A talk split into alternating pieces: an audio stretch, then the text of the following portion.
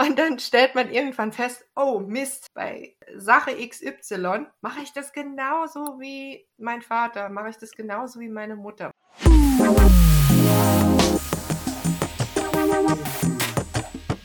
Salon 5. Hallo alle zusammen, ich bin's wieder, eure Göcki von Salon 5. Heute reden wir über ein sehr ernstes, aber wie ich auch finde, ein sehr interessantes Thema. Und zwar reden wir heute über Narzissmus und über narzisstisches Verhalten innerhalb der Familie. Auf Social Media haben Hashtags über narzisstisches Verhalten teils mehr als über 13 Millionen Suchanfragen. Doch was ist Narzissmus überhaupt und warum beschäftigt uns das genauso in unserer Themenwoche über ungesunde Familienverhältnisse? Darüber sprechen wir heute mit einer Expertin. Schön, Sie hier haben zu dürfen. Möchten Sie sich einmal vorstellen? Ja, hallo. Äh, mein Name ist Susanne Schmal ähm, und ich bin Psychologin aus Hamburg, arbeite bei Deep Blue Therapy, äh, mache dort vorrangig Hypnosetherapie und systemische Therapie.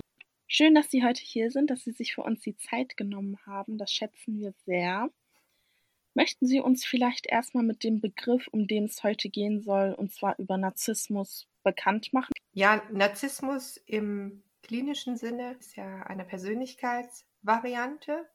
Jeder hat einen gewissen Anteil an Narzissmus in sich. Es ist die Frage, äh, wie hoch die Ausprägung ist. Das typische Bild eines Narzissten ist jemand, der sehr, ähm, sehr überzeugt von sich und seiner Sache ist, sich auch wenig in Frage stellt, wobei also vordergründig wenig in Frage stellt. Ähm, ja, und äh, sehr selbstverliebt wirkt. Sie sagen, jeder Mensch hat irgendwie narzisstische Züge in sich. Ja. Ist also es gibt ja, gibt ja verschiedene ähm, Wesenszüge oder ähm, also ganz typisch ist diese Big Five. Das sind verschiedene Ausprägungen von ähm, Gewissenhaftigkeit, äh, ähm, Intraversion, Extraversion ähm, und so weiter. Und irgendwo hat jeder einen gewissen Anteil an Narzissmus äh, in sich.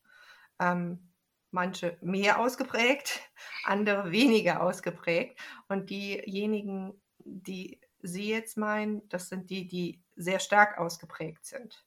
Ähm, typischerweise, woran erkenne ich so einen Narzissten? Bei einem Narzissten, der ist eigentlich an nie irgendwas schuld, sondern es sind immer die anderen schuld. Also er würde, äh, so ein typischer Narzisst würde den Fehler nie bei sich suchen, zumindest nach außen. Ähm, äh, sondern es sind immer die anderen schuld. Oft steckt aber hinter dem Narzissmus schon sowas wie eine Selbstunsicherheit, die man aber nach außen nicht zeigt. Ähm, bei uns in der Themenwoche geht es ja gerade um Narzissmus oder narzisstisches oder überwiegend narzisstisches Verhalten äh, innerhalb von einer Familie. Was können denn Ursachen von zum Beispiel narzisstischem Verhalten oder übermäßigem narzisstischem Verhalten. Die Persönlichkeit entwickelt sich ja im Laufe unseres Lebens und je nachdem, wie wir aufgewachsen sind, entwickeln wir dann solche Züge. Kann das ja. auch familienbedingt sein? Natürlich. Wenn ich zum Beispiel als Kind äh, eine permanente Bestätigung erfahren habe und äh, habe ständig gehört, ey, du machst alles super, du bist perfekt, dann habe ich natürlich so ein, so ein Überfliegerbild auch von mir. Ähm, es kann natürlich auch sein, dass es in die andere Richtung geht, dass ich permanent kritisiert werde und dass ich dann irgendwann ähm, das als, als eine Art Kompensation nutze. Ähm, ist das also, dann dieser Minderwertigkeitskomplex, von dem momentan geredet wird? Genau, also muss nicht. Es gibt ja verschiedene Ausprägungen von Narzissmus, äh, typischerweise diesen äh, exhibitionistischen äh, Narzissmus, grandios maligner äh, Narzissmus. Ähm, aber es gibt auch so selbstunsichere Typen. Ich finde das voll interessant. Ich wusste das gar nicht. Ich hatte vorher ein ganz anderes Bild von einem Narzissten. Ähm, ich dachte, das ist halt einfach ein etwas, was von einem persönlich selber kommt. Ich wusste gar nicht, dass das was mit dem Umfeld zu tun haben kann oder dass das eventuell etwas mit Minderwertigkeit zu tun haben könnte oder mit Selbstkritik oder damit, wie die Eltern mit einem umgehen. Ähm, ja, unsere Persönlichkeit formt sich natürlich ja auch durch unser Umfeld. Wie wachsen wir auf? Wie werden wir erzogen? Sind unsere Eltern eher ähm, unterstützend oder sind sie eher sehr kritisch? Möchten sie, ähm, fordern sie Leistung? Fordern sie viel Leistung oder sagen sie, ach, das schaffst du alles? Ähm, das alles prägt und formt uns ja und unseren Charakter und unsere Persönlichkeit. Und ähm, zum Beispiel eine narzisstische Persönlichkeitsstörung würde man nie in einem Kindheitsalter äh, diagnostizieren. Ähm, also Persönlichkeitsstörungen werden erst dann als krankhaft diagnostiziert, ähm, wenn die Persönlichkeitsentwicklung abgeschlossen ist. Und da sagt man, erst wenn jemand erwachsen ist, dann ist die Persönlichkeitsentwicklung abgeschlossen. Ich glaube, ich würde einem 18-Jährigen auch noch keine narzisstische Persönlichkeitsstörung diagnostizieren. Äh, das müsste schon sehr krass ausgeprägt sein, weil das eine Persönlichkeitsstörung, die hat man ja sein Leben lang. Sie sind ja mhm. nicht irgendwann äh, Narzisst und irgendwann sind sie es nicht mehr. Oder sind ja, äh, haben zuerst eine ängstliche Persönlichkeitsstörung oder, oder sind sehr schüchtern, sehr introvertiert und plötzlich sind sie extravertiert. Es kann sein, dass es, also bei dem Introvertierten extra, äh, extravertiert kann es sein, dass sie in verschiedenen Bereichen des Lebens introvertiert sein und in anderen Lebensbereichen dann wieder extravertiert. Aber grundsätzlich bleibt es ja. Als ich dieses Interview vorbereitet habe, habe ich an ein Buch gedacht. Das war eines der ersten Bücher, die mich damals zur Literatur gebracht haben. Das heißt Kein Zurück mehr und das handelt von einem Vater, welcher selber einen sehr stark ausgeprägten narzisstischen Hintergrund hat. Ähm, das handelt auch sehr viel über häusliche Gewalt. Und ähm, diese Familie hat zwei Söhne und der eine Sohn ist sehr jung schon von zu Hause ausgezogen und der zweite Sohn hat noch sehr lange zu Hause gewohnt. Ähm, und als der zweite Sohn sich vom Elternhaus mit 16 auch trennt, weil ihm das Fehlverhalten von seinem Vater, also weil er mit dem Fehlverhalten von seinem Vater nicht mehr klarkam, ähm, merkt er langsam nach, wie er selber die, also die Züge von seinem Vater, die er kritisiert hat, selber hat. Wie realistisch ist das, dass man narzisstische Züge an sich selber erkennt? Es kommt natürlich darauf an, wie selbstreflektiert ich bin. Also ich meine, gerade bezogen auf das Buch kann ich mir vorstellen, dass ähm, der Sohn ja dieses Verhalten des Vaters sehr äh, kritisch gesehen hat. Ist dann ausgezogen mhm. und hat gesagt, also so werde ich nie. Also das ist ja immer so, dass was man sich dann vielleicht vornimmt. Ne? So, so wie bei, meine Eltern werde ich nie. So wie meine Mutter werde ich das nie machen. So wie mein Vater werde ich das nie machen. Ich glaube, das hat jeder schon mal gesagt. Ganz genau. Und dann stellt man irgendwann fest, oh Mist, bei äh, Sache XY mache ich das genauso wie mein Vater, mache ich das genauso wie meine Mutter, was weiß ich. Die Mutter hat immer alles in sich reingefressen und ist plötzlich geplatzt. Ähm, und dann stellt man irgendwann fest, okay, in so kritischen Situationen mache ich das auch so. Mist, ich wollte das doch gar nicht so machen. Oder ähm, dass jemand sagt, ah, oh, mein Vater, der war immer so von sich selbst überzeugt, das werde ich nie machen. Ich werde mich immer reflektieren und irgendwann stellt man fest, Mensch, in dem Gespräch war ich genauso. Also ich war mhm. so überzeugt davon, das ist ja erschreckend. Ähm, das ist realistisch, dass man das feststellt, aber es ist halt die Frage, wie reflektiert bin ich? Möchte ich das überhaupt sehen? Ähm, weil das kann ja mitunter auch schmerzlich sein, dass ich plötzlich fest, feststelle, ich habe mehr von meinem Vater oder von meiner Mutter, als ich eigentlich wollte. Und da ist dann auch wieder die Frage, was, was bildet denn den Charakter? Ähm, also diese, äh, unsere Persönlichkeit, hatte ich ja schon, jetzt schon mehrfach gesagt, wird ja geprägt durch verschiedene Faktoren. Bis heute weiß man aber nicht in Gänze, dass man sagt, 50 Prozent ist von den Genen, 50 Prozent ist von der Erziehung. Das weiß man nicht. Es ist so ein Zusammenspiel. Ähm, aber natürlich, de facto, selbst wenn ich mich von meinen Eltern abwende, ich habe ja äh, mein Genmaterial komplett von meinen Eltern. Mhm. Also habe ich ja auch gewisse äh, Veranlagungen aus dieser Genetik. Die übernehme ich, ob ich das will oder nicht.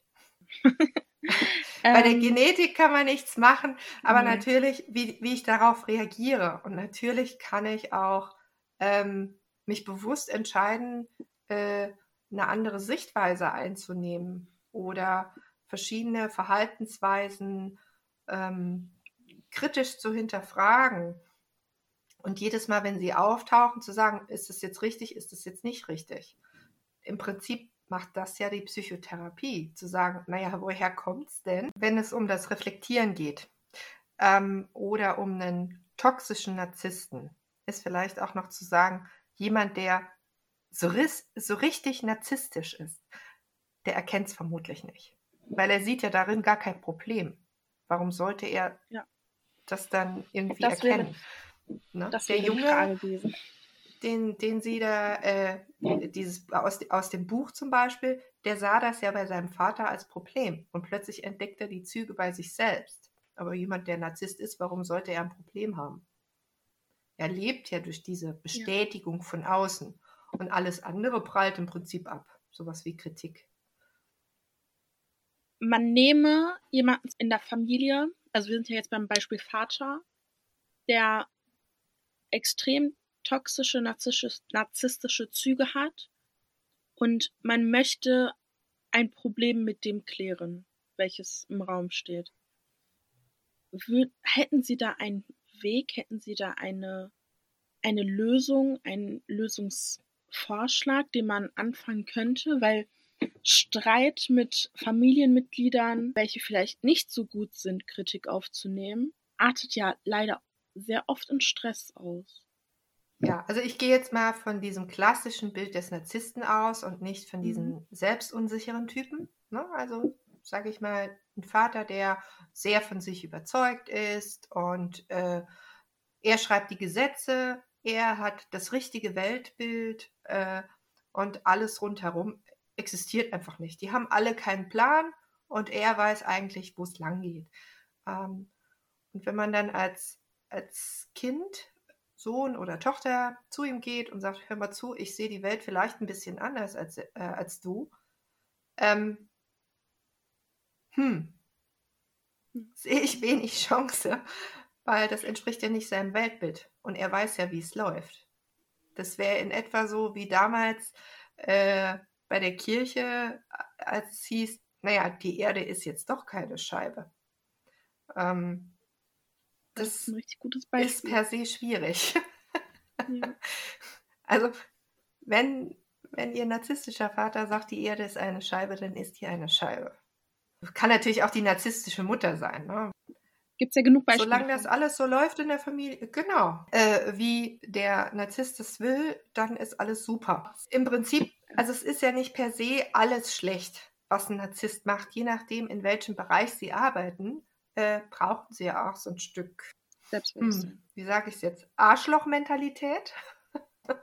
ja. Also, dass man halt passt sehr gut. so ein bisschen, ja, je nachdem, wie geschickt man ist. Ich meine, Narzissten sind ja oft auch äh, rhetorisch sehr fit und können einen in Grund und Boden diskutieren.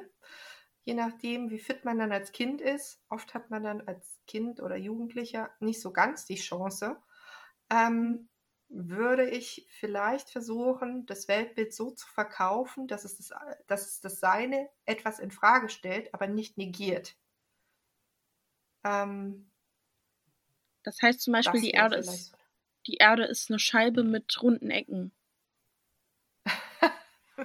mit runden Ecken, genau. Also ist eine Scheibe, aber an der Stelle ist sie vielleicht ein bisschen runder, ein Berg da ist. Nichtsdestotrotz ist natürlich äh, so das Zusammenleben mit einem narzisstischen Elternteil recht schwierig und prägt ein Kind natürlich auch oder auch einen Jugendlichen. Weil wenn ich als Kind ja ständig die Erfahrung mache, es ist eigentlich scheißegal, was ich sage, ähm, mein Vater oder meine Mutter haben sowieso immer recht, ähm, dann kann das äh, verschiedenste äh, Züge annehmen, dass ich dann vielleicht äh, auch so ein so ein Obrigkeitsdenken bekomme oder das ganz andere Extrem, dass ich sage, ich, nee, ich mag alle nicht und diese ganzen Hierarchien, das ist mir zuwider. Ähm, oder dass ich aus, in sowas falle wie eine erlernte Hilflosigkeit, so nach dem Motto, ich habe eh keine Chance. Meine Mama, mein Papa, die haben eh immer recht. Ja. Ähm, und mir dann andere Wege suche, irgendwie da auszubrechen. Sie haben damit eigentlich schon meine nächste Frage beantwortet. Und zwar, wenn man in, in ungesunden Familienverhältnissen aufwächst, als Kind, als Jugendlicher, was kann das mit einem mhm. im Erwachsenenleben machen? Weil einige Sachen prägen Menschen, also die Kindheit und die Jugend vor allem prägen Menschen ja extrem.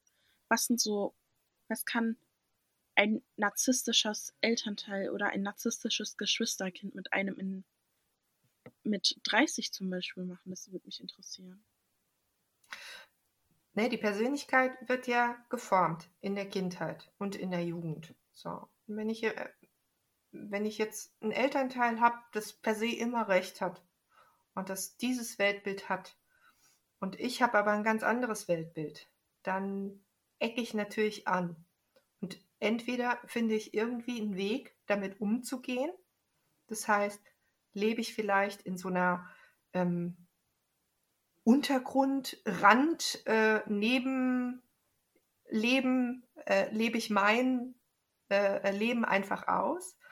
Also finde zum Beispiel eine Peer Group, die äh, ganz in meine Richtung geht, ähm, verheimliche zu Hause alles, weil Papa und Mama verstehen es eh nicht.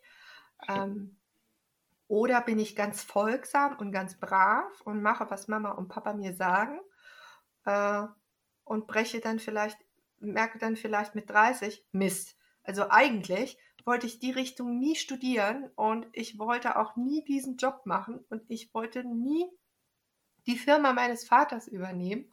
Und eigentlich wollte ich auch nie so werden wie meine Mutter oder wie mein Vater.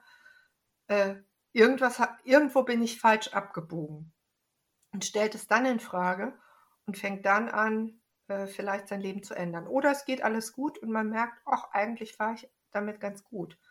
Also es gibt da keine richtig oder falsch Antwort. Die Frage ist, was mache ich daraus?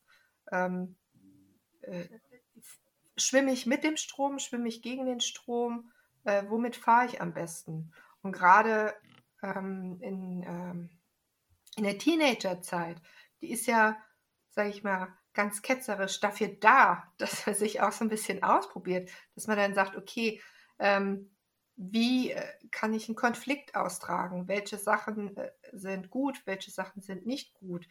Welche emotionalen Ausbrüche äh, halten meine Eltern aus? Welche emotionalen Ausbrüche hält das Umfeld aus?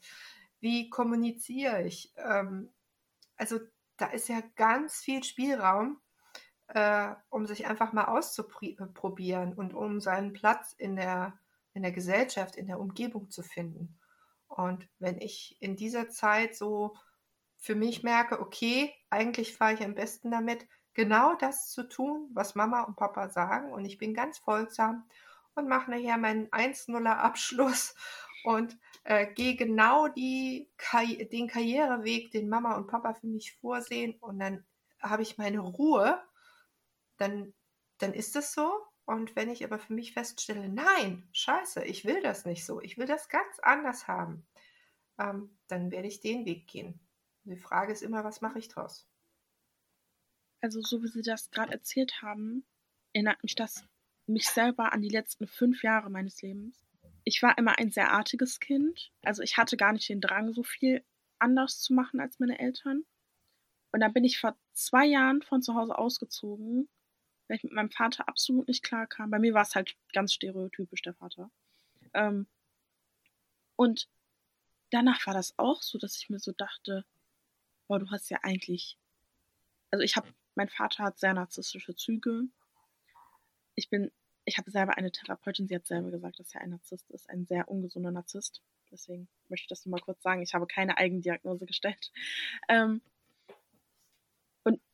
ich bin aber ein Mensch, ich spreche meine Probleme immer sehr offen an. Ich bin ein Mensch, der sehr gerne kommuniziert und wenn ich ein Problem habe oder gerade ein Stolperstein im Weg ist, ähm, konfrontiere ich gerne die Person, mit der ich das Problem habe, äh, darüber. Das heißt, ich bin ein Mensch, der gerne Kritik äußert oder doch, ich äußere sehr gerne Kritik und ich nehme auch sehr gut und sehr gerne Kritik an. Mein Vater war hingegen aber ein Mensch, der gar nicht Kritik annehmen könnte. Hm. Haben Sie vielleicht für jüngere Leute, also ich habe das jetzt alles schon durchgemacht, ne? also wenn mein Vater jetzt vor mir steht, dann sage ich dem so nicht, Freundchen.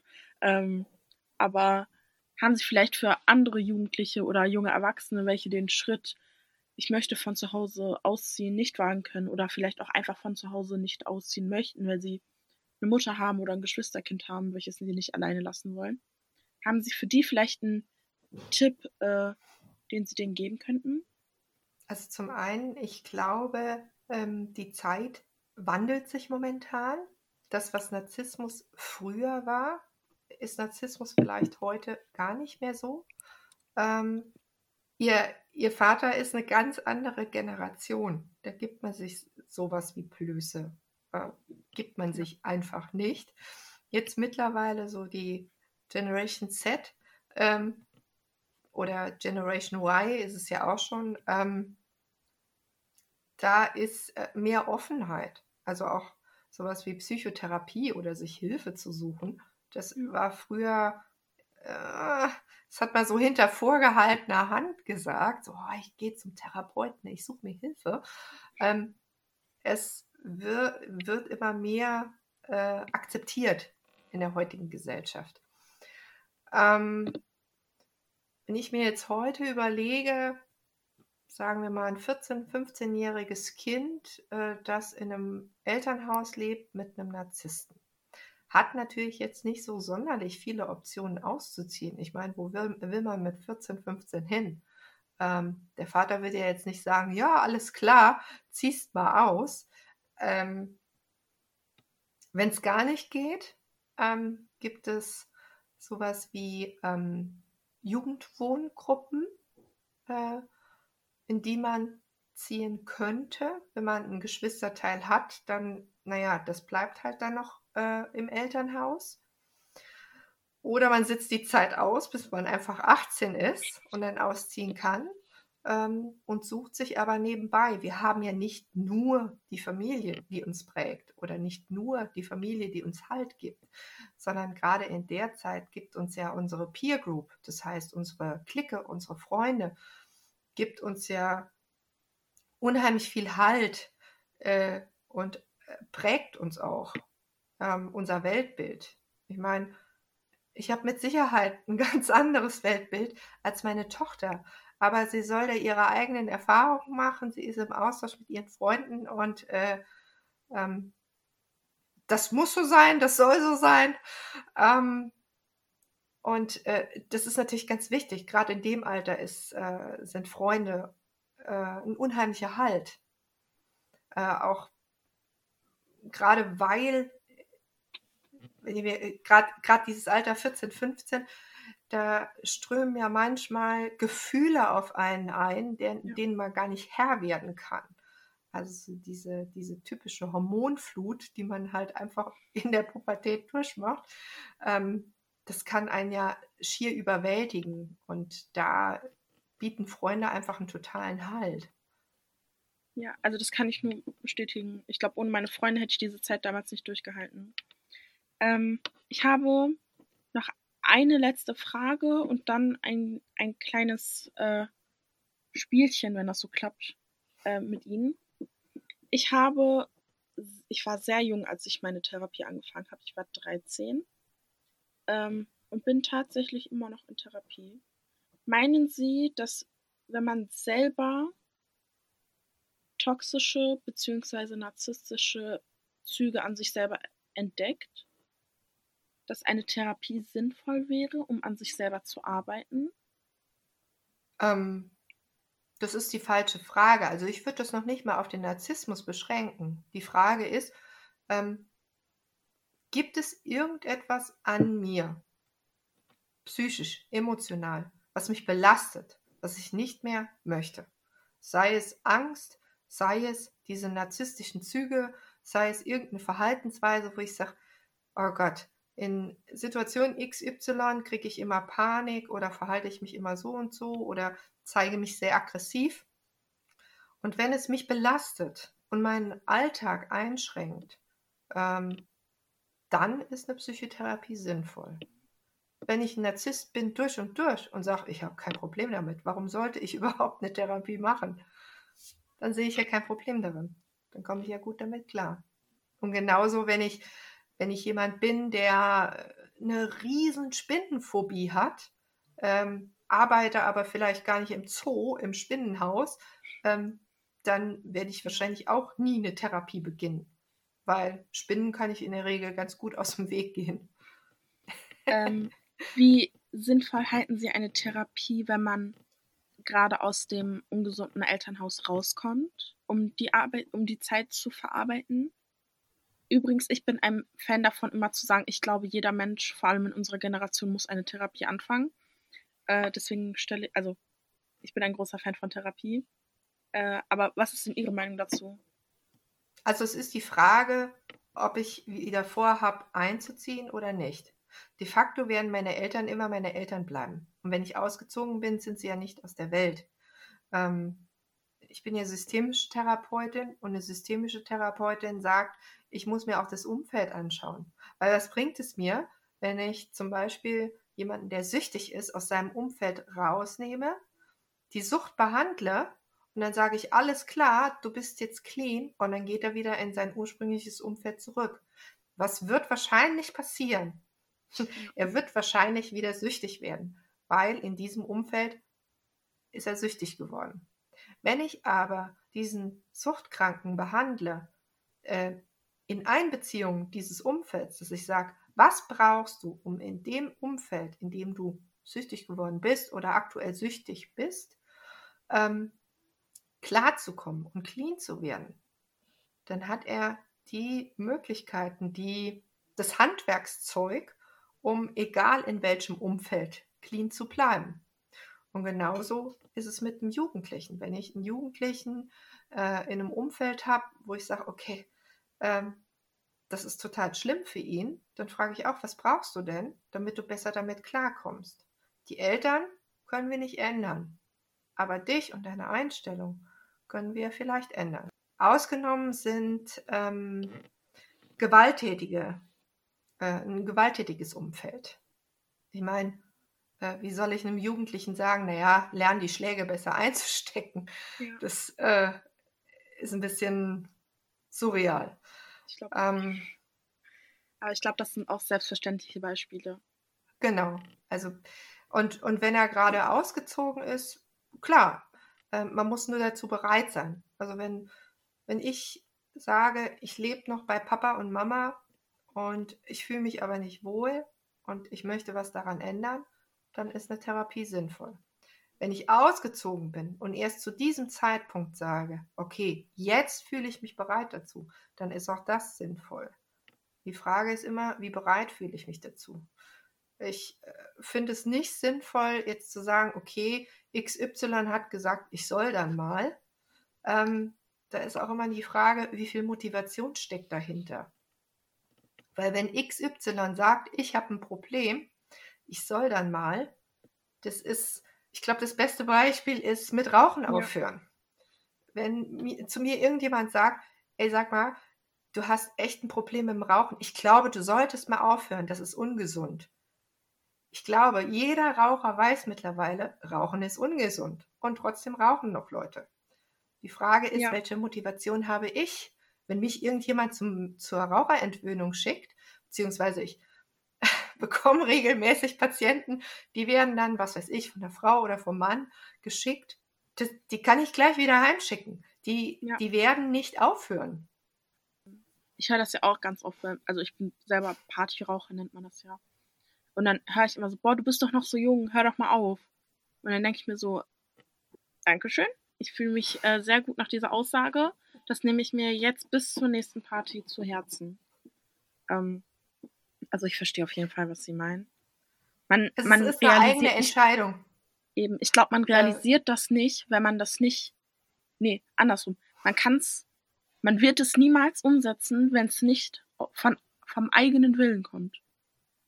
Genau. Selbst wenn man es macht, nachdem ein anderer das sagt, macht man das ja, wenn man selber überzeugt wurde aus eigener Überzeugung. Wenn, wenn die Leute rauchen wollen, dann rauchen sie. Und dann sollen sie auch weiter rauchen. Solange sie das jetzt irgendwie nicht neben mir machen und mir den Rauch ins Gesicht blasen, ist mir das ziemlich egal. Und also wir Menschen sind ähm, schlecht instruierbar. Dinge, die wir nicht tun wollen, tun wir nicht. Ja. So einfach das ist das. Haben Sie für die Zuhörer da draußen, die vielleicht gerade selber noch zu Hause sind, äh, einen Einsatz, wenn Sie jetzt an alle einen Satz nennen könnten und an die Leute, die schon diese Situation durchgemacht haben, einen Satz? Und für die Leute, die vielleicht jemanden im Umfeld haben, Einsatz. Also das wären so drei Gruppen. Jemand, der noch zu Hause ist, jemand, der da schon durchgestanden hat und jemand, der jemanden im Umfeld hat. Mhm. Hätten Sie für also. die vielleicht so jeweils Einsatz?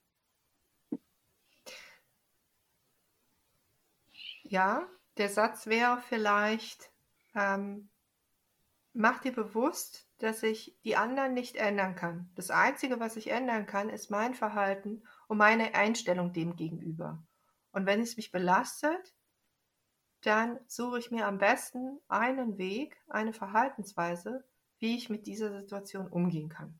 So damit, dass es mich nicht zerstört, so dass es mich entlastet. Und genau, grundsätzlich ist zu sagen, wenn ich ja an dieser Stellschraube drehe und ich habe diese eine Stellschraube, dann verändert das auch zwangsläufig mein Umfeld. Das ist wie ein Dominoeffekt was kann ich machen, wenn ich jemanden in meinem Umfeld habe, der vielleicht nicht so, bei dem ich merke, bei dem läuft es zu Hause nicht so gut. Oder wenn sich jemand mir gegenüber öffnet, weil wir haben ja gerade auch über Freundeskreise und sowas geredet.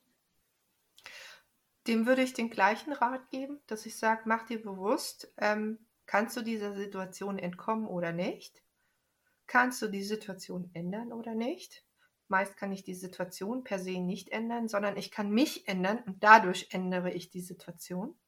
Also der Weg ist der gleiche. Sagen wir mal, ich, ähm, ich werde in einem Haushalt groß und ich habe einen narzisstischen Vater. Und äh, bin in einer Situation und gebe ihm Widerworte.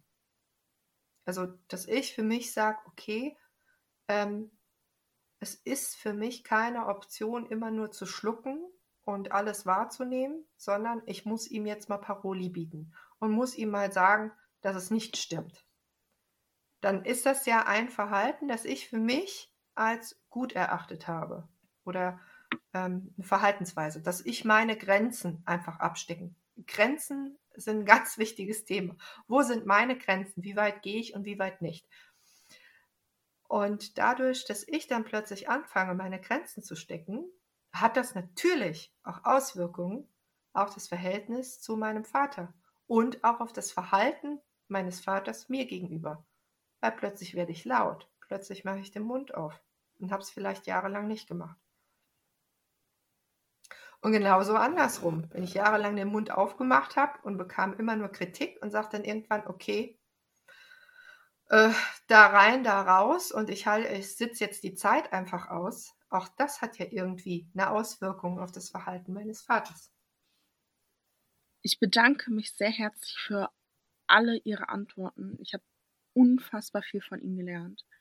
Ähm, wie, ich wie ich das gerade schon kurz angeteasert habe, würde ich jetzt ein kurzes Worthagelspiel spielen. Und zwar nenne ich Ihnen jetzt äh, ein paar Begriffe, welche jetzt nicht unbedingt, nicht einmal unbedingt was mit ähm, Narzissmus zu tun haben, sondern generell etwas. Und äh, Sie sagen mir so das erste Wort, was Ihnen dazu einfällt. Das erste Wort wäre Kontrolle. Nicht immer möglich. Ihre Arbeit. Bereichernd. Social Media habe ich hier noch stehen. Interessant. Nutzen Sie selber Social Media? Ja. Und ein letztes Wort wäre Familie. Zusammenhalt süß. Was haltet ihr von diesem Interview? Wie, was ist eure Meinung zu Narzissmus? Und ähm, wie geht ihr mit Streit in der Familie um? Ich bedanke mich sehr herzlich bei Ihnen und darüber, dass, dafür, dass Sie sich die Zeit dafür genommen haben. Ähm, Gerne. Und ich wünsche Ihnen allen noch einen schönen Tag. Tschüssi.